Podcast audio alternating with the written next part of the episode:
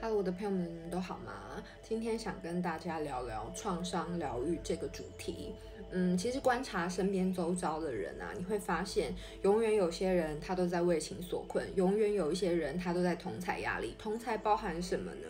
朋友、同事、兄弟姐妹，其实都是同财。那一定也有很多人和我一样是在原生家庭受伤。那我要再提醒一次，在原生家庭受伤不一定代表父母对我们做出什么伤害的行为，而是我们自己受伤了。我们非常爱父母，但是在父母身上没有感觉到被安慰，所以我们受伤了。在原生家庭受伤的情况，其实大部分都是这样子。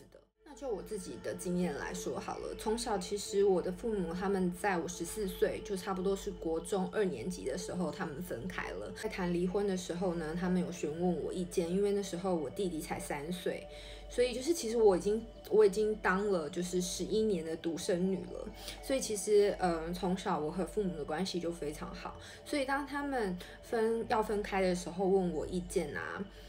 也许我不知道是为什么，我就是故作潇洒的同意了他们这样。我希望他们可以，嗯，很快乐的继续各自的生活。我从来没有想过我会对这个，嗯，家庭就是破碎的决定跟家庭破碎之后的状况，我会有那么那么多的那么大的反应，而且是非常隐性的反应。其实爸妈分开之后啊，我非常非常的痛苦，痛苦到我就是已经世界毁灭的程度，我也不太能够形容那个痛苦的感觉到底是什么。但是我只记得我那时候一个人在公园，我就给自己下了一个意识说：好，你现在就是没有家了，你的爸爸妈妈都就是分开了。然后我那时候回去跟我爷爷奶奶一起住，所以就是。我没有家了，我那时候不晓得为什么，但是因为在极度痛苦的状态下，我就给自己下了这个暗示。所以其实呢，呃，十四岁之后啊，有一段很长很长的时间，其实我是非常非常痛苦，而且非常伤害，我做了很多非常伤害自己的事情。那在学习自我疗愈以及认识自己的课程，包含人类图的时候，我才发现原来我有多么的在乎我的家人。那以人类图来说好了，因为我的权威通道是三十七四十，这条通道是红色的，所以以前的我其实从来没有去意识到说，原来家里。的人，不管是父母或者是家人，对我的影响其实非常非常的大。那包含我的星盘也是一样，我的星座命盘设计非常简单，就是我的个人相位其实不多，但是呢，我呃与妈妈的关系其实是在我的整个命格、我的人生里面占最大、影响我最多的部分的。在我二十岁之前呢、嗯，十四岁的时候爸妈分开嘛，然后差不多在我。高中的时候，我爷爷奶奶就是相继离开。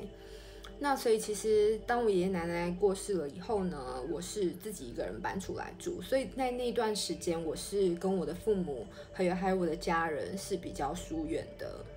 从我爸妈分开，然后我爷爷奶奶相继过世之后呢，其实那一段时间我是非常非常痛苦的，但是表面上看不出来。可是我知道我自己的内在其实是已经生病了。那个时候的我，觉得自己是在一个创伤压力症候群的状态。以前我还没有疗愈自己的时候，其实我不太记得当时自己的状态到底是什么。直到我愿意开始疗愈自己之后，我才把那个时候的记忆慢慢慢慢的找回来。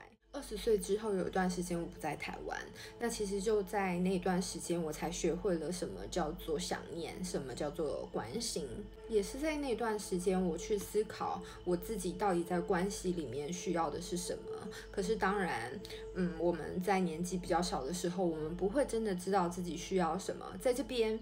可以推荐大家做一个爱之语的测验。那这个爱之语的测验呢，可以帮助你去了解自己喜欢用什么样子的方式被爱、被对待。那我做了这个测验之后呢，我才能够明白，哦，原来我这么在意的是。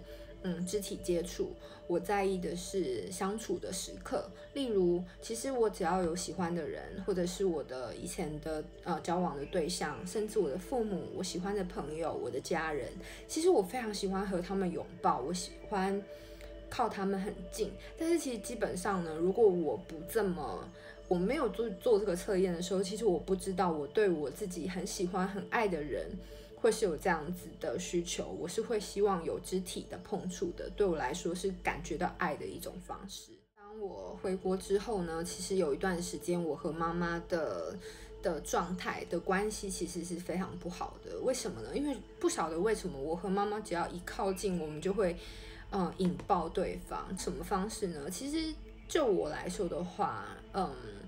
以前的我，只要妈妈告诉我说你都不懂妈妈，你都不爱妈妈，你都不了解我的时候，其实我就会爆炸，因为有好多时候我都是在用我的方式，我觉得我牺牲我自己，然后我放手。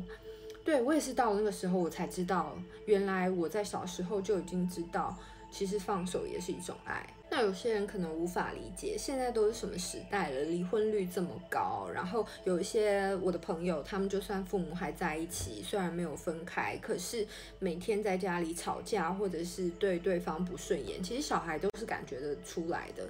其实他们还反而希望就是父母可以。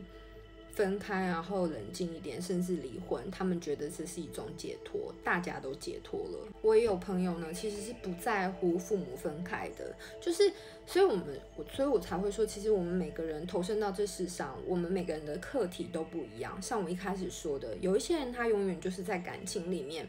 不停的跌倒，站起来，然后反复的让自己变得越来越坚强。有一些人呢，是从小就和兄弟姐妹竞争，然后到长大之后呢，和同学竞争，在出社会之后呢，就跟同事竞争。他们非常在乎同才之间的关系以及和谐，但对我来说，我就是比较典型的原生家庭的苦。我太爱我的爸妈，太爱我的家人了，所以当我妈妈对我说这些啊，你都不懂我的这些话的时候，为什么会被引爆？就是因为我没有办法挖出我的心去证明我有多爱他。那以前其实有好多时刻，当我妈妈，当我听到我妈妈这样告诉我的时候，我都好想要伤害自己。其实有很有很长的一段时间，我一直都是想要这么做的，因为。不晓得要怎么去让他理解我对他的付出，我对他的感情。但当然，就我妈妈的角度，她也会觉得我都不理解他。那我们就是互相彼此不懂对方的心，所以其实都是在各自说各自的痛，然后没有办法真正的去理解到为什么。我没有办法理解当时妈妈为什么这么受伤，我也没有办法理解为什么我妈妈常常对我这么说。其实导致我们之间有很长的一段时间呢，关系是没有办法非常靠近的，但是又非常的牵制彼此。从我开始疗愈自己之后啊，有很长一段时间我都是在疗愈原生家庭的痛，以及我和妈妈之间的关系。那疗愈到一段时间之后，到了一个时间点呢，我嗯、呃、遇到了一个。催眠的老师，然后呢，这个老师带我回溯到，嗯，当时我很不理解妈妈的状态的时候的我和妈妈之间的关系。那在那个当下呢，为什么会让我瞬间能够理解妈妈当时的痛以及她的难处？就是。在那个催眠的过程当中啊，其实我看到妈妈生我当时的那个年纪，其实是比我现在年纪小太多了。在催眠的过程的时候，我问她：为什么你要把我生下来呢？如果你已经在这段婚姻里面这么的不开心，为什么你还是要选择生下我呢？因为我并不会因为这样而感觉到我的出生是快乐的。那个时候，我感觉到妈妈回答我：嗯，她说。因为我爱你，你是我的孩子，然后我对你有责任感，我没有办法，嗯，抛下你，或就是我没有办法把你拿掉。所以其实，在当下我就明白了，一个女人在年纪比我小那么多的女人，因为爱，因为责任，所以去牺牲自己当时的一些某些呃生活上面的状况。其实我觉得那是非常非常伟大的。所以经过那一次催眠之后呢，其实我就。等于完全疗愈了我和妈妈之间的关系。那我在疗愈个案的过程当中，我也常常带我的个案们回去，当时他们很受伤的那些情境。很多人问我要怎么做静心或冥想，其实疗愈内在小孩啊，是一个最快的方式。而且是一个很简单的方式，在这边我可以跟大家分享。其实我们在冥想的时候，我们就做一个深呼吸，然后呢，去看见当时那个非常受伤的自己。例如我的话，我通常会去召唤我十四岁的那时候的自己，邀请他来到我的面前，和他面对面坐着，然后看着他的眼睛，告诉他不要担心，安慰他，拍拍他的肩膀，拥抱他，告诉他你并不寂寞，未来的你非常非常的好。谢谢他的勇敢，因为没有他当时的勇敢，不会有现在的我自己。也告诉你的内在小孩，现在你已经成长了，你理解了很多当时你没有办法接受的情况，你真的很棒，我爱你，谢谢你。做完这个动作的时候呢，我们就是深深的疗愈了当时的自己，就像一个平行宇宙的状态。我疗愈了当时十四岁的自己，其实我也一并了疗愈现在的我。其实我有任何提到关于疗愈的影片，我常常都会告诉大家说，疗愈自己是一个非常勇敢的一件事情。因为我也常常跟我的朋友说，当你觉得你很受伤，当你觉得千疮百孔的时候，我们会下意识的拿非常多外在的人事物来填补，如同我们在这些伤口上面贴 OK 绷，最后穿上了盔甲。当我们并没有真正的照顾伤口、清创伤口，让伤口真正复原、长出新的肉出来。当你还继续穿着盔甲，或者是在往呃旧的伤口贴上 OK 绷的时候，其实你只会觉得伤口是不停的隐隐作痛的。愈自己的过程真的非常非常的辛苦，但是我相信，在疗愈自己之后，每个人都可以活得更幸福，每个人都能找到爱自己的方式。爱自己的方式有非常多，无论你是不是跟我一样，先从了解自己的状态开始，或是你借由信仰，或者是朋友之间的互相安慰，在每个年龄阶段都会不同。